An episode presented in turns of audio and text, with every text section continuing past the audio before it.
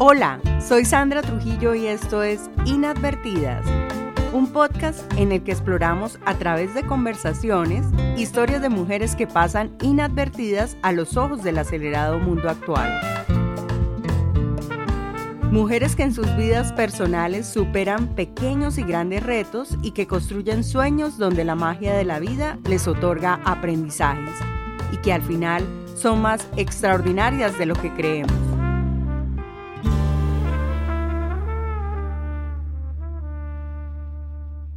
Hoy estaremos conversando con Sandra Vélez, una mujer colombiana y antioqueña, que ahora se llama Sandara como una nueva versión de sí misma abierta a nuevas posibilidades. Estudió administración de empresas y actualmente es coach de valor y realiza terapias de decodificación emocional. De niña era traviesa y exploradora.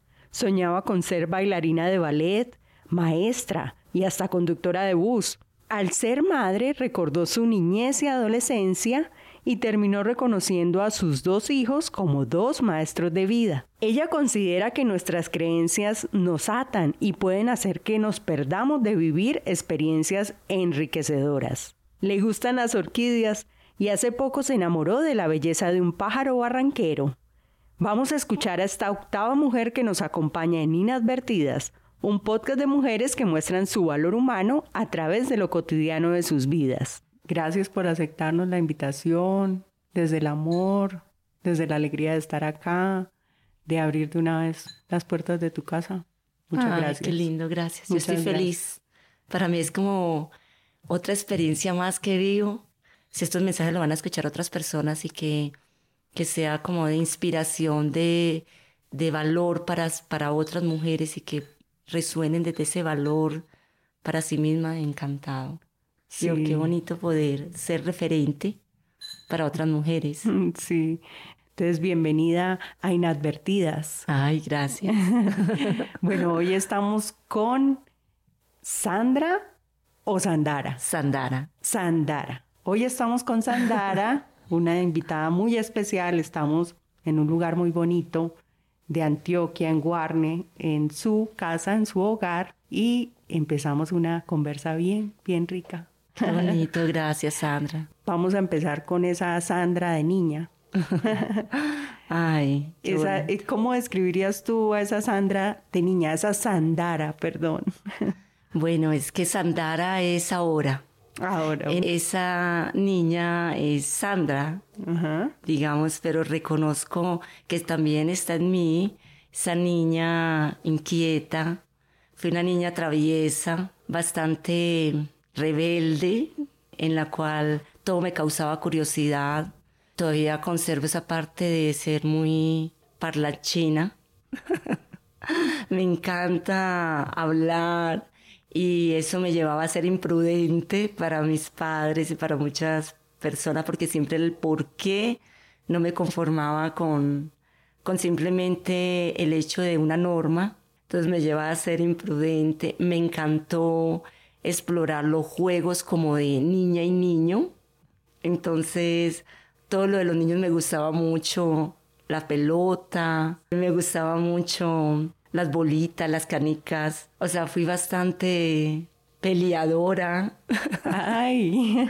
defensora, defensora de los otros, Ajá. de todo lo que me parecía en ese momento que era injusto. Yo me sentía como la que venía a colocar justicia. Y digamos que fui la defensora de mi hermano menor siempre, hasta determinada edad. Entonces, un momento, pues esa niña tuvo también como su momento de entrar en otra realidad y me normalicé para la vida de los adultos. Pero realmente tengo todavía esa niña interna que, que le gusta explorar. La verdad, considero que es una niña exploradora. Y esa niña exploradora que quería ser de grande, que soñaba ser de grande. Bueno, soñaba ser bailarina de ballet, entonces siempre me mantenía en punticas, haciendo círculos, abriendo mis brazos, por eso me conecto tanto con la música y siento que en una vida pasada esto fue una realidad, o sea, esto para mí era una realidad, porque mi imaginación volaba en salones de baile de años, de mucho tiempo atrás, y siempre desde la música muy clásica, todo me conectaba y tenía movimientos. Entonces soñaba con ser bailadora, también fui maestra y digamos que esa parte se cumplió en mi vida adulta cuando daba conferencias, no como maestra, pero sí guiando personas. Fui conductora de buses. o sea, era muy imaginativa, muy, muy, o sea, mi, mi mente volaba y hacía una realidad de mi vida cuando era niña. A pesar de que no podía salir mucho a la calle, yo armaba todos los escenarios. Y entonces esos juegos los hacía realidad. ¿Y por qué soñabas con ser conductora de bus? Porque llevaba muchas personas atrás. Era conductora, después me di cuenta que también eso lo hice realidad, porque fui líder de equipos de trabajo.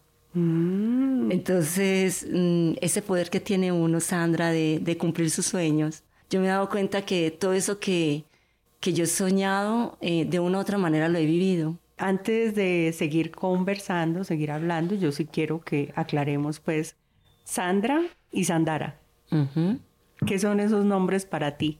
Bueno, Sandra está, digamos que, adherido a Sandara hoy. Sandara es una nueva, a veces una transmutación de Sandra, es una nueva versión donde Sandara ya se reconoce como un ser abierto a nuevas posibilidades, abierto a un mundo de nuevas percepciones, donde mm, Sandara suelta muchas cosas de lo que en la vida nosotros concebimos como único. Entonces Sandara es libre y fuera de eso, en esa apertura, se transforma. Entonces Sandara vive en una transformación permanente, aceptando lo que la vida le va ofreciendo, le va llegando. Sandara, ¿y ahora qué quieres ser en este momento? ¿Qué quisieras ser ahora?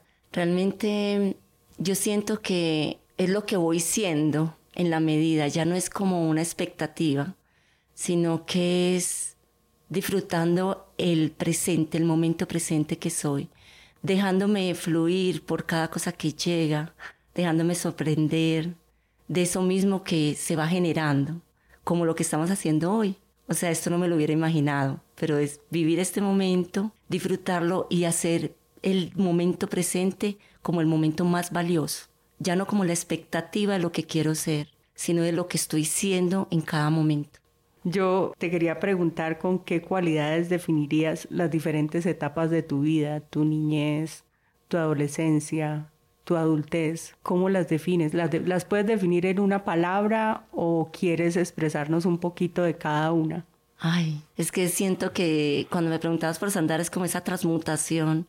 Siento que esa es la vida misma, es como una transmutación, es un mm, vivir, morir, vivir y morir, estando en esta realidad viva. Pero así siento que ha sido mi vida. Y siento que cada, cada una de esas etapas sigue adherida a mí, pero pudiéndolas rescatar de una manera muy bonita, no ya quedándome como desde la tristeza de lo que no pudo ser, desde lo que no fue justo, de lo que no se permitió, sino sabiendo hoy en día que era lo justo, era, era lo oportuno para hoy ser lo que soy. Entonces, digamos que hoy diría que estoy en una etapa de, voy a decirlo como de esta manera hacia atrás, estoy en una etapa de iluminación, permanente, o sea, dejándome que cada momento en esa sorpresa del momento presente esté despertándome como en esa sorpresa y eso yo lo llamo iluminación, como que estoy abierto a esa a ese a esos insights que me iluminan, que me sorprenden.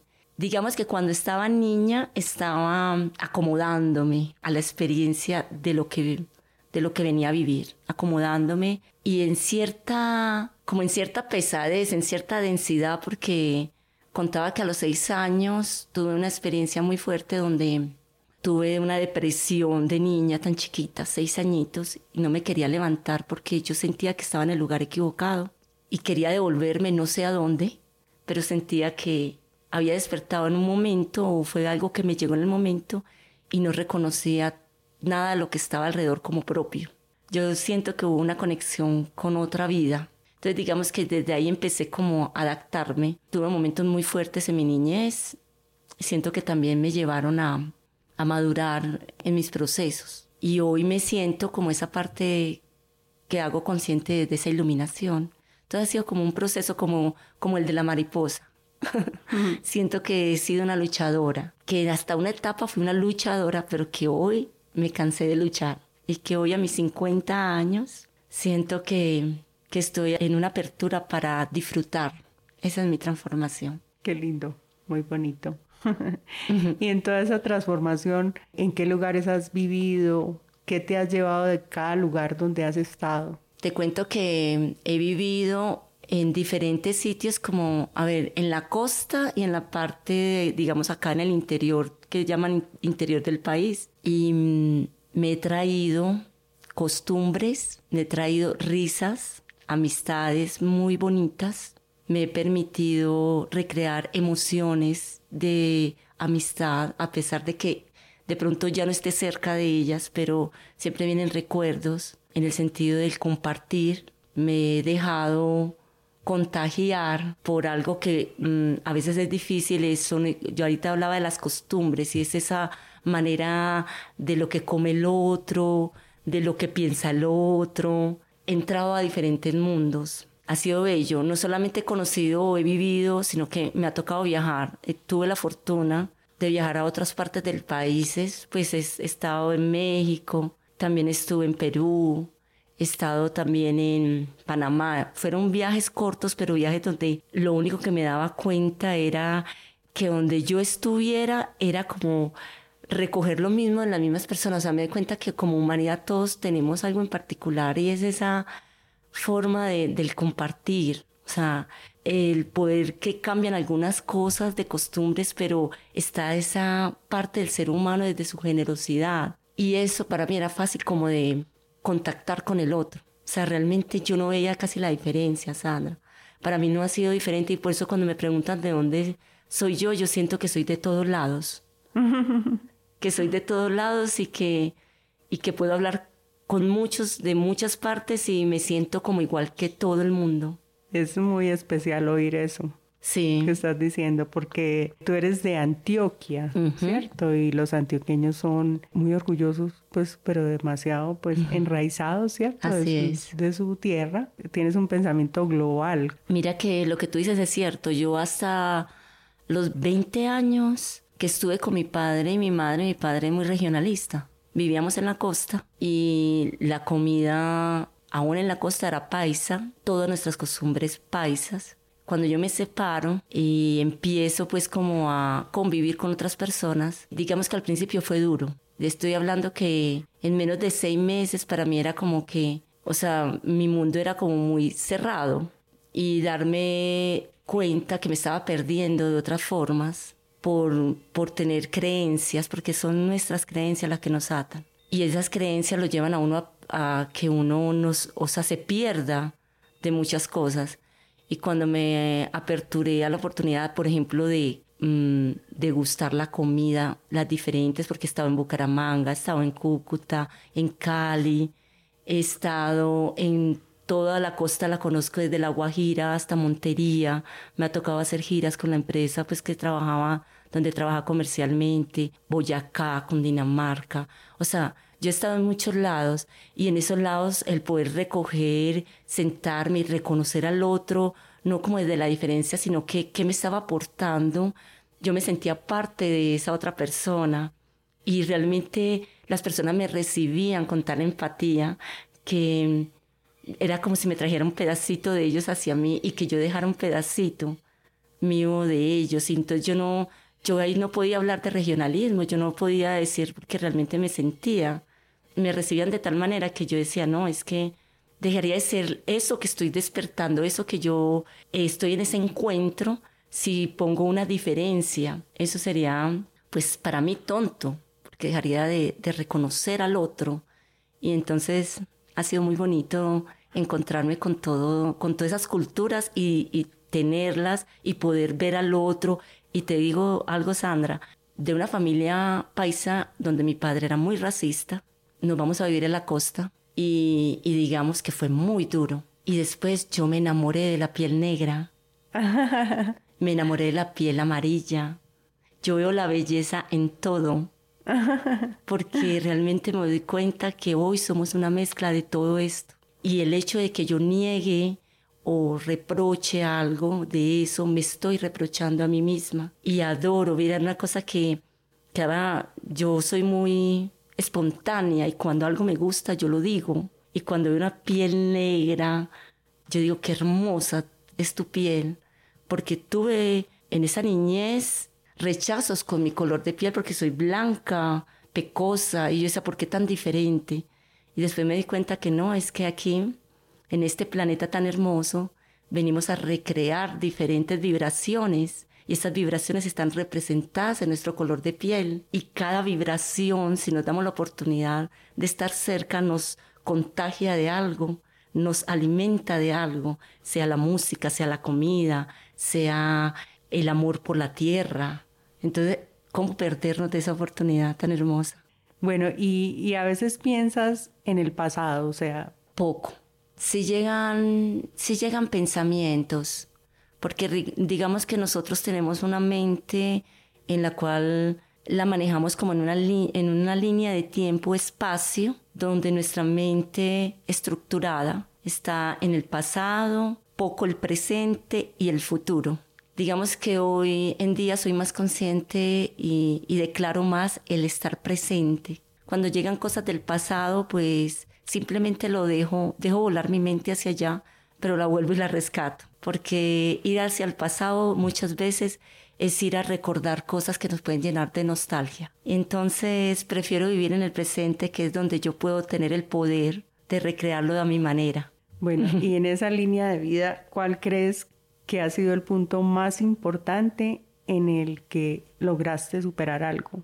Pienso que mm, han habido momentos trascendentales. A los 11 años perdí a un ser muy amado, que fue mi hermano mayor, ser muy, muy ligado conmigo. Siento que veníamos los dos de vidas pasadas, porque éramos demasiado unidos. Y muere a los 21, yo tenía 10 años. Y digamos que fue un golpe a darme cuenta que la muerte existía, a un despertar, a mirar este mundo de otro color. Y digamos que estuve mucho tiempo viviendo en ese dolor mucho tiempo.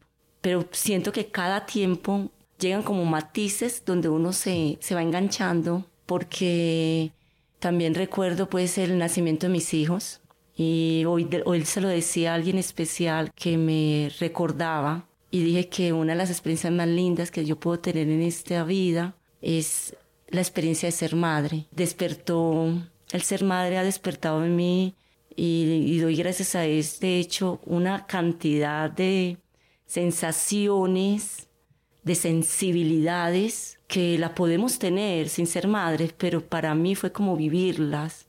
Y hoy en día reconocer a mis hijos como maestros también que vinieron a, a despertarme, a que me reconociera, porque todo aquello que callé, todo aquello que inhibí, todo aquello que negaba, ellos en su vida vinieron a mostrármelo. Wow. y a través de ello pude trascender lo que en ese momento no lo trascendí. Es a través de mis hijos y por eso han sido mis maestros. Mi hija Alejandra y mi hijo Iván Andrés. De sentirlo me dan hasta ganas de llorar porque gracias a ellos volví a recordar mi época de niñez, mi época de adolescencia y también pude sanar esas épocas y siento que soy en este momento más que madre compañera, compañera de dos seres que deseo seguir compartiendo con ellos y acompañarlos y seguir permitiéndome crecer al lado de ellos. ¿Qué edades tienen tus hijos actualmente? Iván Andrés tiene 24 y Alejandra 20. Bueno, ¿y qué implica ser mamá en el mundo de hoy? Mm, yo siento que es un llamado de un despertar de conciencia y de responsabilidad porque ser madre, nos, las madres somos portales, portales que nos aperturamos para dar vida. Eso es algo muy hermoso. Ahí nos damos cuenta de que realmente somos seres creadores. El hecho de crear una vida, eso nos hace ser ya seres excepcionales, seres de mucho amor. Simplemente que lo hemos vivido desde un sueño, como el sueño de querer mejorar algo que no tuvimos, querer a través de los hijos suplir algo que yo no que no tuvimos, algo que pueda llenar las expectativas para la familia, algo que puede ser hermoso como un núcleo familiar ante una sociedad. Y yo siento que ya es el momento de darnos cuenta que traer un hijo es traer un hijo para el mundo, no para la madre ni el padre, ni para una mm, familia, ni para una sociedad, sino para el mundo. Entonces esto nos lleva a tener una responsabilidad de hacernos más conscientes y sanarnos antes de traerlos. Porque yo te decía ahorita, ¿por qué son mis maestros? Porque como viví cosas inconscientes en mi trayecto de vida que no las concebía, ellos vinieron a mostrármelas. Afortunadamente yo me he permitido y eso me ha hecho ver, ver y amarlos, aceptarlos, acompañarlos. Y estoy en ese proceso todavía. Pero siento que las madres que puedan traer un hijo pueden empezar a, a reconocerse primero a sí mismas y que su compañero se reconozca a sí mismo, para que sean un portal mucho más consciente de la frecuencia o de la vibración que quieren traer en vida. Qué bonito. Eso es más profundo de lo que parece porque es un tema muy desde lo espiritual, pero es así. Sí, sí. Bueno, como empezamos a hablar de lo espiritual, yo quiero que tú nos ilustres con tus palabras tan lindas a qué te dedicas actualmente. Mm, gracias, mira Sandra. Bueno, mi vida ha sido como de muchos cambios. Siempre me gustó estar alrededor de la gente. Y uno de esos sueños que tenía desde niña era servir como desde la medicina. Intenté y hice cuatro semestres de medicina. La vida me sacó de ahí por circunstancias mayores y hasta hoy doy gracias por eso. Tuve mi depresión, pero doy gracias porque siento que hoy en día no hubiera podido ser la médico con todas las condiciones que vivimos como sociedad. No era mi deseo ser lo que hoy la sociedad coloca, pues, las condiciones. O una medicina eh, occidental, hablas como una medicina occidental. Estudié administración y me fui mucho para el lado de, de la parte humana, o sea, de cómo acompañar. Entonces ahí siempre acompañé equipos de trabajo y pienso que mi éxito, que a veces me lo preguntaban, yo pensaba que era el esfuerzo que yo hacía. Y después descubrí que no era el esfuerzo, sino era la empatía que yo tenía con la gente, lo que despertaba, el valor que le daba a la persona. Porque siempre las personas recordaban algo que yo necesitaba. O sea, eso fue como un trabajo mutuo. Si esto lo escuchan las personas con las que yo estuve, no tengo sino agradecimientos porque gracias a ellos, a todos los que toqué, donde sé que llegaba con mi corazón abierto, lo que ellos me aportaron, todas esas personas, fue para mí maravilloso, porque pude darle también valor a mi vida. Y entonces, eh, hace cuatro años, ya había tenido una certificación como coaching y llegó la idea de mi compañero, de Fernando, de que hiciera la biodecodificación. Casualmente, y te digo que no es casualidad, sino causalidad, cuando hice el coaching, mis mentores me dijeron, Sandra, tienes una gran asertividad, para acercarte a la gente y sería muy rico que hicieras el coaching de valor.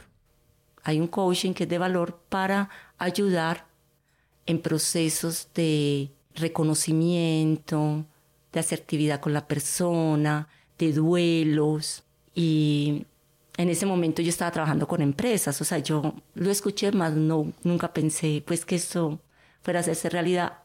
Pero cuando llega la biodecodificación, pasaba un proceso en mi vida me di cuenta que allí podía ser, es muy, muy, digamos que no es lo mismo, pero era la misma propuesta. Simplemente que la biodecodificación se trabaja con el síntoma y todo es un síntoma en la vida. El síntoma como enfermedad, el síntoma como emoción. Y desde allí lo he tomado como un camino que me está acompañando y en el cual yo lo hago también en lo personal para mí misma. Porque esto es toda persona que llega a mí esa biodecodificación también es para mí, porque todo tiene que ver con algo que ya he trascendido o con algo que estoy trascendiendo en el momento. Entonces es un ida y vuelta. Es, ha sido bonito porque el que llega a mí tiene que ver conmigo. Es como si fuera parte de mi mundo y de mi universo. Muy bonito. Pero entonces tu vida ha tenido mucha relación, dices que te gustaba el movimiento, entonces ese, esa relación con los demás siempre ha sido para allá y para acá. O sea, siempre ha sido en el área comercial y ahorita en esta área también ha sido así. Entonces ha sido un aprendizaje muy valioso porque tú ayudas a los demás. Imagínate, Sandra, que te cuento. Haciendo un curso de mm, geometría sagrada, en ese momento la maestra me descodifica mi fecha de nacimiento y me dice, ay, Sandra. Ella me dice, ah, pues, Sandra, en ese momento, es que tú vienes en una misión muy bonita y es que vienes a, en un propósito de la dualidad. Yo tengo un número maestro que es el 11. Realmente tengo tres números maestros. Pero digamos que ese 11, cuando yo me entero de ese número 11, primero como que me sorprendí porque en una etapa de mi vida, Sandra, yo siempre tuve muchas depresiones. Estoy hablando de cuando tuve 15, 14. Tuve ideas de no querer la vida, depresiones muy fuertes, donde no me quería, no le veía. Y, cuando pienso en esa Sandra, como que, ay, qué nostalgia. Por eso yo te decía que eso era lo que me entristecía, porque ya lo he vivido. O sea, yo no podría hablar de algo que no he podido sentir en mí misma. No como una teoría, sino porque ya lo he trascendido. Entonces yo comprendí, claro, es que yo vengo a ver lo que es la dualidad, pero más que quedarme en la dualidad es integrar la dualidad, cosa que no es tan sencillo, porque nosotros vivimos la polaridad, nos enseñan lo que es bueno o malo, nos enseñan lo que es correcto o no es correcto, lo que se debe decir y lo que no se debe decir. Por eso comprendía que cuando niña yo era imprudente, porque las cosas que no me parecían justas yo las decía, cuando me, decían que me tenía que callar y, sabía que iban a decir una mentira, yo tenía que decir la verdad, porque algo en mi interior no lo podía callar. Me cuesta no ser transparente y por eso también he sufrido, porque a veces esperaba la transparencia afuera cuando me di cuenta que realmente se trataba de mí. No tenía que esperar afuera, tenía que darme cuenta que eso era yo pero no tenía por qué pedírselo a nadie. Ahí fui recuperando valor en mi vida, porque también vine a trabajar esa parte del valor, como en el clan familiar que tengo. Entonces digamos que todo ha sido como consecuente, como que ha sido una sincronía. Y ese número maestro pues me lleva hoy en día a hacerlo consciente y aceptar las cosas que me llegan. Sí, a veces duelen, pero sé que es el camino para trascenderlo. Es un camino donde siento que ahí está mi, llamado. Y cuando hablas de integrar esa dualidad, ¿a qué llamamos dualidad? La dualidad es la diferencia, lo que, lo que vemos en ambigüedad, en lo que es aceite y agua, en lo que es noche y, eh, noche y claridad, en lo que debe ser y no debe ser. Esa es la dualidad. Y digamos que estamos viviendo en una tercera dimensión donde hace parte de la experiencia, la dualidad para todos. Eh, aún así, es cómo integramos esto para estar en un estado más neutro, estar en un estado en el cual nosotros podamos alcanzar la comprensión sin juzgar, sin criticar, porque todo aquello que criticamos y juzgamos de una u otra manera lo repetimos. Cuando hemos juzgado, y yo eso también lo viví, en un momento dado juzgué siendo niña, rechacé a mi padre, juzgaba a mi madre, lo viví, lo experimenté, me di cuenta, tuve, digamos, la iluminación de darme cuenta que estaba repitiendo un patrón y que era el momento de integrarlo. En el momento de integrarlo, lo dejé de sufrir, lo acepté con amor y pude comprender con amor a mi padre y a mi madre pude aceptarlo. Entonces, prácticamente esa dualidad, cuando lo llevamos a la integración, es aceptarlo. Es una aceptación donde nos lleva en una comprensión. Y una comprensión es un estado de conciencia y es donde llegamos a un estado de compasión. Realmente la compasión es un estado de comprensión. O sea, es como con, es compasión. Nos lleva a comprender compasión, con, con todo el amor que tenemos. Esa es la compasión realmente. No es tener compasión por, por lástima, porque debe ser, no. Eso se siente cuando ya llegamos como, para mí es como difícil explicarlo, pero es como una iluminación donde uno sabe que ya está ahí y tú te sorprendes ante eso y simplemente sueltas aquello que te causaba dolor, te causaba ese juicio, esa crítica y lo sueltas. ahorita mencionaste que trabajabas el valor, el valor en tu familia. ¿Qué es el valor? Hmm. Es esa esencia que, que represento acá. Y lo digo porque cuando empecé a averiguar el clan, cuando me fui a averiguar del árbol genealógico, porque yo empecé a tener dificultades desde niña con mis huesos y la actitud mía era de mucho orgullo y de mucho esfuerzo ante la vida y el creerme que yo sola podía. Y alguien en un momento me dijo que tenía un problema de un problema de desvalorización. Fue como si me hubieran dado una cachetada, como así? ¿Cómo así que yo me desvalorizo? Y entonces, pues ese ser me explicó que tenía que ver con las dificultades que yo tenía con mis huesos, con, con ciertas cosas que seguramente dentro de mi familia, dentro de mi familia, pues esto venía. Y, y así fue. Yo empecé a averiguar y me di cuenta que mi mamá sufría, que mi abuela sufría, que mi bisabuela sufría. Me fui dando cuenta que, que eso era parte también de lo que yo venía a ser consciente y que parte de hacer consciente de esto era cambiar esa historia. O sea, dar luz a todo ese lazo transgeneracional de mujeres que en algún momento se callaron, que no pudieron o no tuvieron la oportunidad de decir un no, que tuvieron que agachar la cabeza, que se tuvieron que someter, mujeres que quisieron pero que no pudieron, que no se sintieron apoyadas.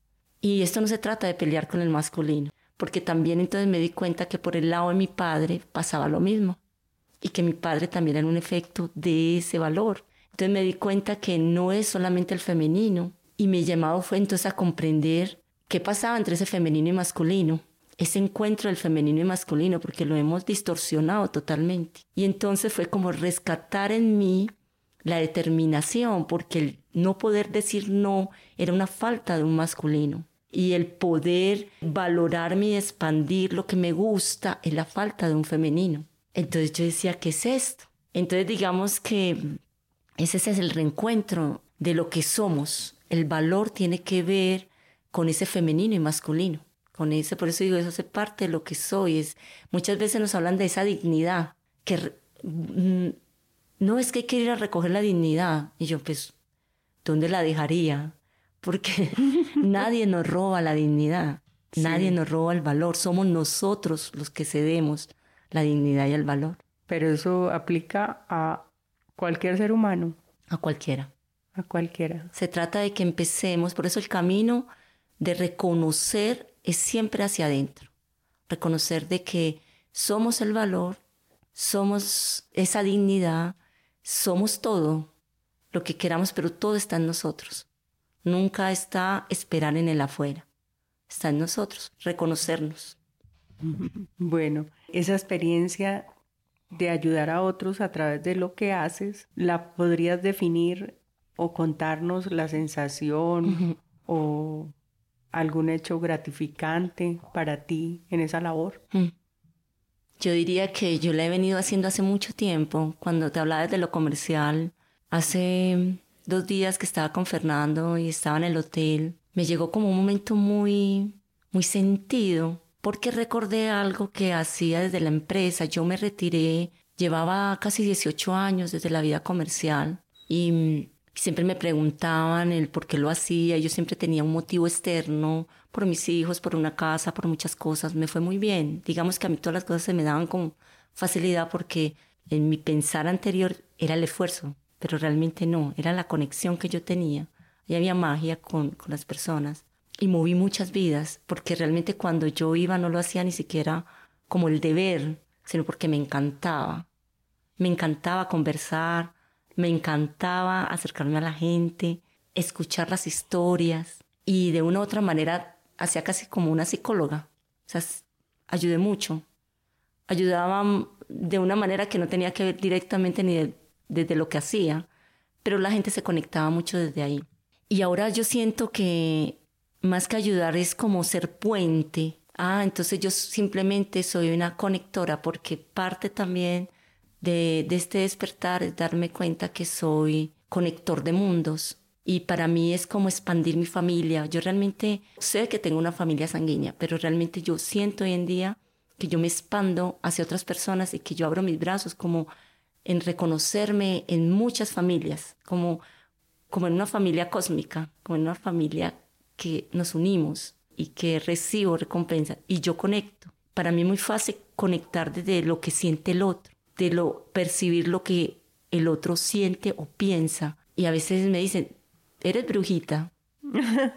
y yo digo, no, simplemente que hay una parte intuitiva que la tengo desde niña y, y simplemente soy observadora y como el otro me interesa, como es una parte mía, yo la siento en mí. Y es como si a veces siento hasta lo que el otro piensa. Entonces, simplemente yo con el otro soy un puente. No soy ni siquiera, como ahorita lo hablábamos, ni siquiera me considero la sanadora del otro, simplemente un puente para ayudar a que el otro perciba de otra manera diferente, a que pueda mirar de otra forma diferente, a que se aperture de otra manera diferente. ¿Y qué evento te llevó, qué sucedió para que te llevara al camino de lo que haces ahora? ¿O sucedió algo? Mm. Fueron sucediendo, Sandra, muchas cosas, como muchas cosas que fueron desde el 2012, a mí internamente se me empezó a mover mucho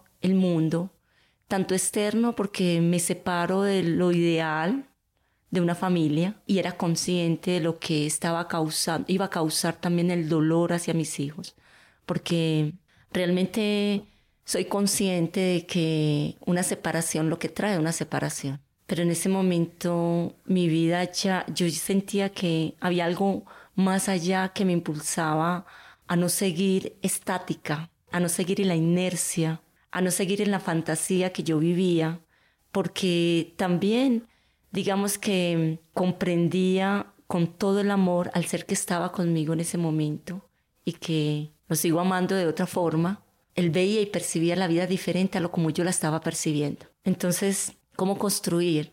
O sea, era... Desde ahí empieza mi vida. Después vino con los trabajos. O sea, fue un proceso. Hasta hace seis años. Sufrí un accidente de un tobillo, una caída muy tonta, una caída que para los médicos no hubiera significado una fractura. Yo venía con una inestabilidad, inconformidad. Había renunciado a mi trabajo porque iba a irme para otro trabajo. Y en esa semana que renuncié me caí, me fracturé, o sea, quedé totalmente como a la deriva. Ya tenía la separación de bienes con mi ex esposo, que también fue un proceso duro. Yo pensé que la recuperación iba a ser fácil y rápida, pero sucede que cuando me caigo, no. Me tuvieron que hacer tres cirugías porque fue bastante delicada y el proceso fue muy lento. Y en ese momento, la plata que tenía ahorrada, porque ya no estaba trabajando, yo había renunciado, ya no tenía nada de protección, me la gasté y duré seis meses acostada. Wow. Y pasé muchos momentos ahí, ahí fue como momentos de enojo, rabia, desesperación y también momentos de mucha meditación. Y tuve un maestro que era un árbol que tenía frente a mi ventana y me cobijé con ese maestro que era un árbol y recibí la paz de ese árbol y solté la situación. Y cuando quise volver a trabajar en lo mismo, ya no podía. Sabía que tenía que decir, me llamaron para varios trabajos, trabajos donde me ofrecían muy buen dinero, donde era lo que yo siempre había hecho y realmente ya no fluía. Ya decía que no, te voy a ser honesta, yo misma decía que no, porque internamente algo había cambiado en mí. Y desde ahí empezó un proceso de transformación. Quedaste quieta, pero te tocó meditar. ¿Cómo asumiste eso? Uy, me tocó, o sea, estoy aquí quieta, entonces me voy para adentro. ¿Cómo lo asumió Sandra en ese momento? Uy, fue muy fuerte porque mi mente, o sea, digamos que yo hoy puedo reconocer que tenemos una parte que es mental, que es nuestra parte racional, la que nos hace, nos ancla a esta realidad, la que nos pone en el proceso y que es necesaria. Y tenemos una parte que es la parte que nos conecta con lo femenino, con lo misterioso, con el espíritu.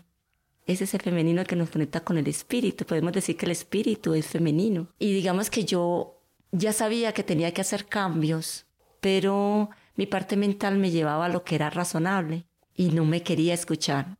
Yo ya sabía que tenía que hacer cambios, porque yo venía teniendo inconformidades, yo ya venía teniendo tristezas, yo ya tenía llamados, pero yo no me escuchaba, porque yo estaba, digamos que era bastante terca y, la única manera en que yo veía es como mucho la vemos, como muchas personas la siguen viendo. Es que yo no puedo hacer esto, es que yo no podría permitirme esto, es que mi vida tiene que ser así, es que yo tengo dos hijos, es que qué tal donde a mí me pasara esto.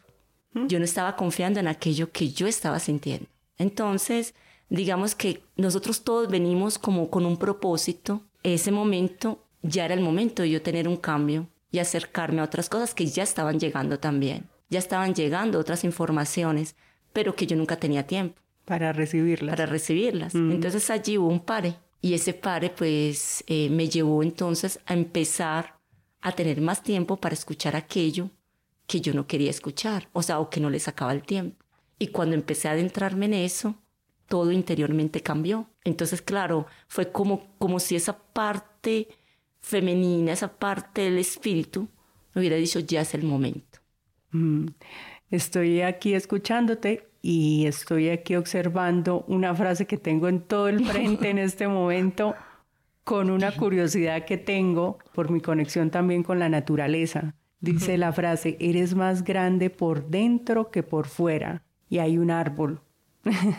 Entonces me sorprende lo que me acabas de contar del árbol.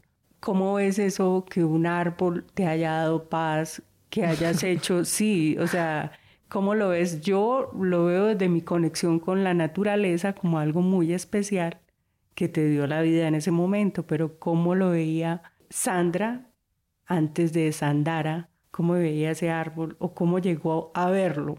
Pues mm, a mí siempre me ha gustado, pero igual era como hacer consciente que es un ser vivo, pero no, en ese momento como que no tenía tal conexión hasta cuando yo caí, pues en la cama y lo tuve al frente y me di cuenta que realmente, a ver, fue como una integración, como una fusión porque los árboles Sandra son más avanzados que nosotros, son seres más avanzados. Yo no te podría explicar, no tengo palabras como para decirte qué pasó interiormente, pero yo lo único que sabía era que en la mirada, en la posición en que yo quedo, mi, cama queda frente al árbol, yo hacía una meditación profunda donde a mí se me pasaba el tiempo mirándolo y lo que yo recibía era paz y tranquilidad. Y apenas yo pude caminar o salir de la casa, mi primer legado pues que tenía era ir a abrazar el árbol. Lo hice por mucho tiempo. Mientras que vivía, yo vivía en ese momento en la villa de Aburrá y siempre que salía todos los días iba, lo abrazaba y lo agradecía. Porque siento que la paz que yo recibí y la tranquilidad para sostenerme en ese tiempo, la recibí fue a través del árbol. Como si hubiera conectado con mi ser interior. ¿Cuál es la visión de la vida de Sandara? La visión. Bueno, cuando hablamos de visión hablamos como de, de lo que viene de aquí en adelante.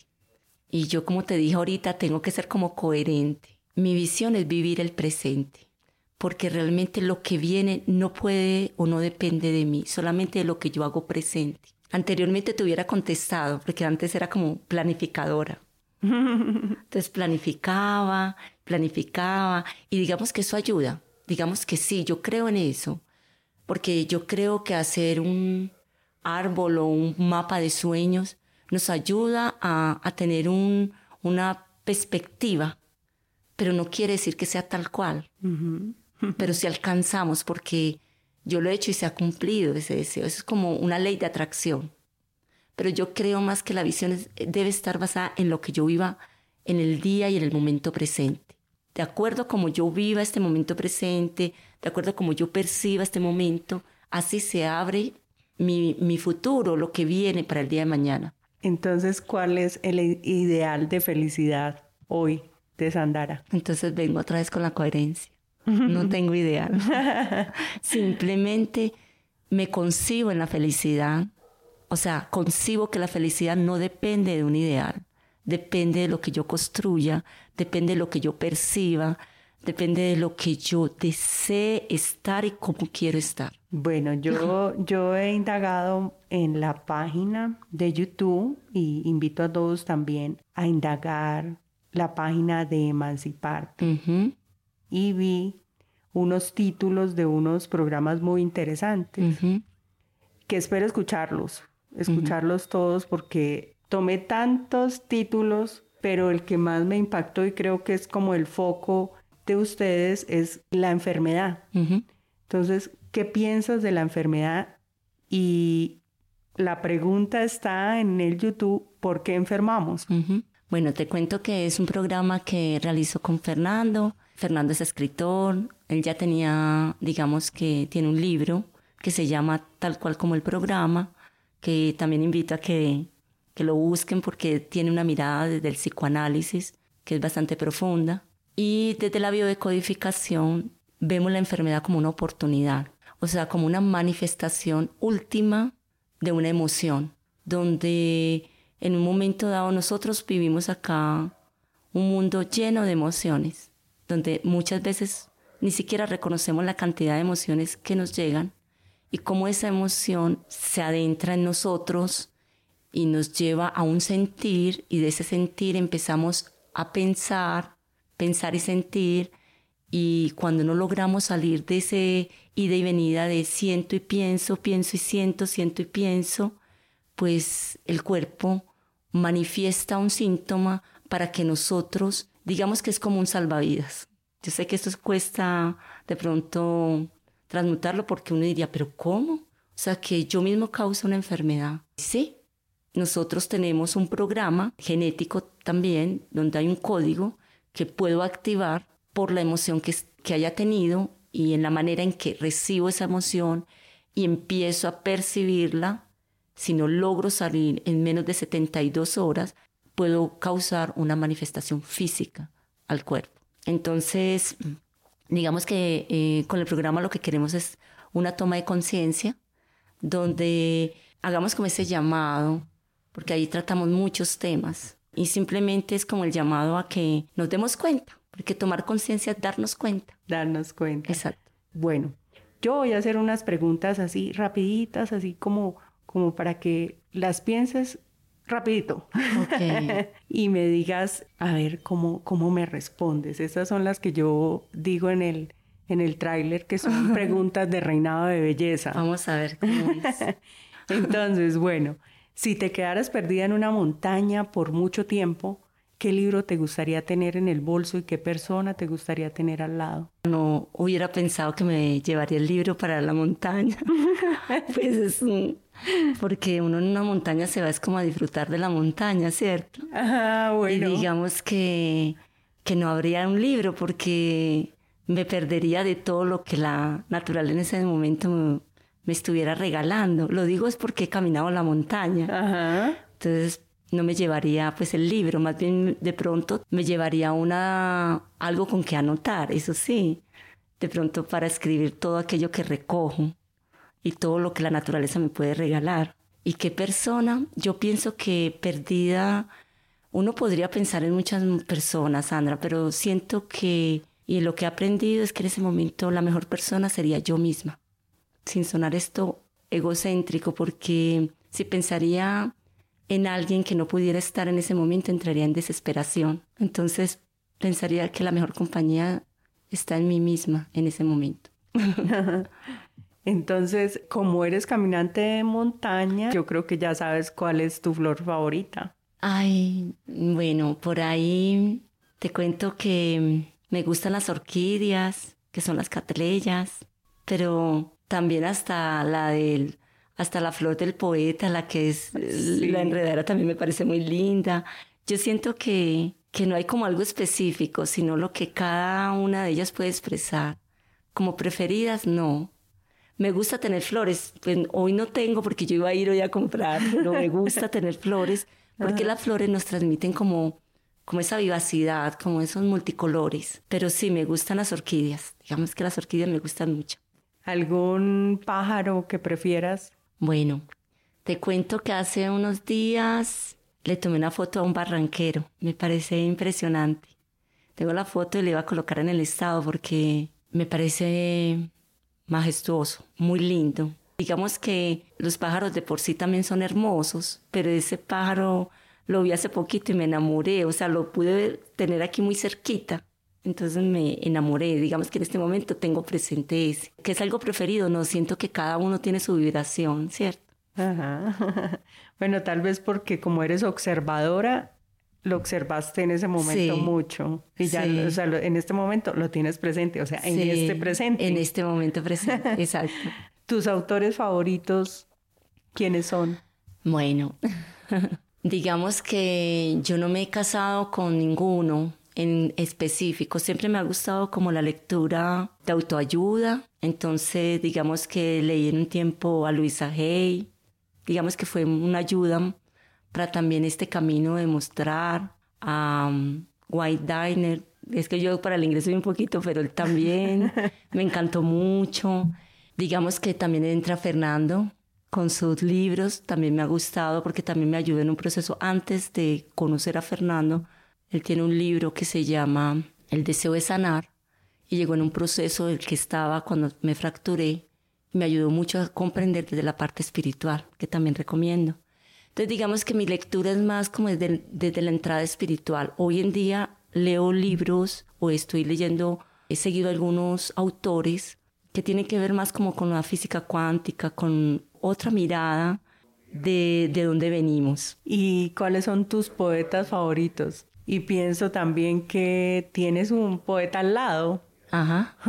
Realmente te cuento, la poesía, yo he venido a descubrir la poesía nuevamente ahora. Mi hermano que murió, eh, le encantaba la poesía y me leía poesía. Y mm, digamos que yo me desconecté de todo eso. Yo me volví más como desde ese lado eh, racional o derecho, más desde lo que era lógico. Y cuando conocí a Fernando nuevamente volví a adentrarme a la poesía. Digamos que me encantaba, yo lo escuchaba y, y me conectaba con el mundo de lo que él veía. Desde ahí he conocido varios poetas, poetas actuales, porque uno podría mencionar los tradicionales, pero me gusta darle crédito a los que están, que son, eh, han sido amigos y que ya se vuelven amigos. Y mm, está Ángela Penagos, me encanta la poesía de una mujer profunda. Está mm, también Georgina. Bueno, hay varios. Hay varios. Hay varios porque son los seres con los que en este momento he podido estar Ajá. y compartir. Y, y siento que realmente todos somos poesía. Sí. Entonces mm, es una manera de expresarlo. Bueno, aclaremos también que tu actual pareja Sí, es escritor y claro. es poeta. ¿no? Fernando es escritor y es poeta y por ahí tiene un libro muy bonito que se llama Somos Uno. Y en ese libro me hizo varias poesías. Ah, Esa fue la musa de él, entonces. Ah, qué bonito, Bonito, sí. muy bonito. Bueno, quiero que por este medio también digas en dónde te pueden contactar. Bueno, a ver, yo tengo una página en Instagram que se llama Caminando con Sandara. También, pues, no sé si podría dar mi número de celular. Si quieres darlo. Podrían escribirme al WhatsApp también, porque pues ahí también pueden consultar terapias. Es 300-737-4806 y tengo un Face que es también Caminando con Sandara. Ah, ok, perfecto. Muchas gracias No, gracias por a ti, Sam. el tiempo, por la enseñanza y por lo que eres para, para mí en este momento y para los que te oigan. Ay, gracias, Sandra, a ti. Gracias, Gracias. gracias, con todo el amor. Si este podcast te aportó valor, puedes seguirnos en Instagram como arroba inadvertidas y también puedes suscribirte a nuestro podcast desde tu plataforma favorita de reproducción. Podrás escuchar un episodio cada dos semanas los viernes. ¡Nos oímos!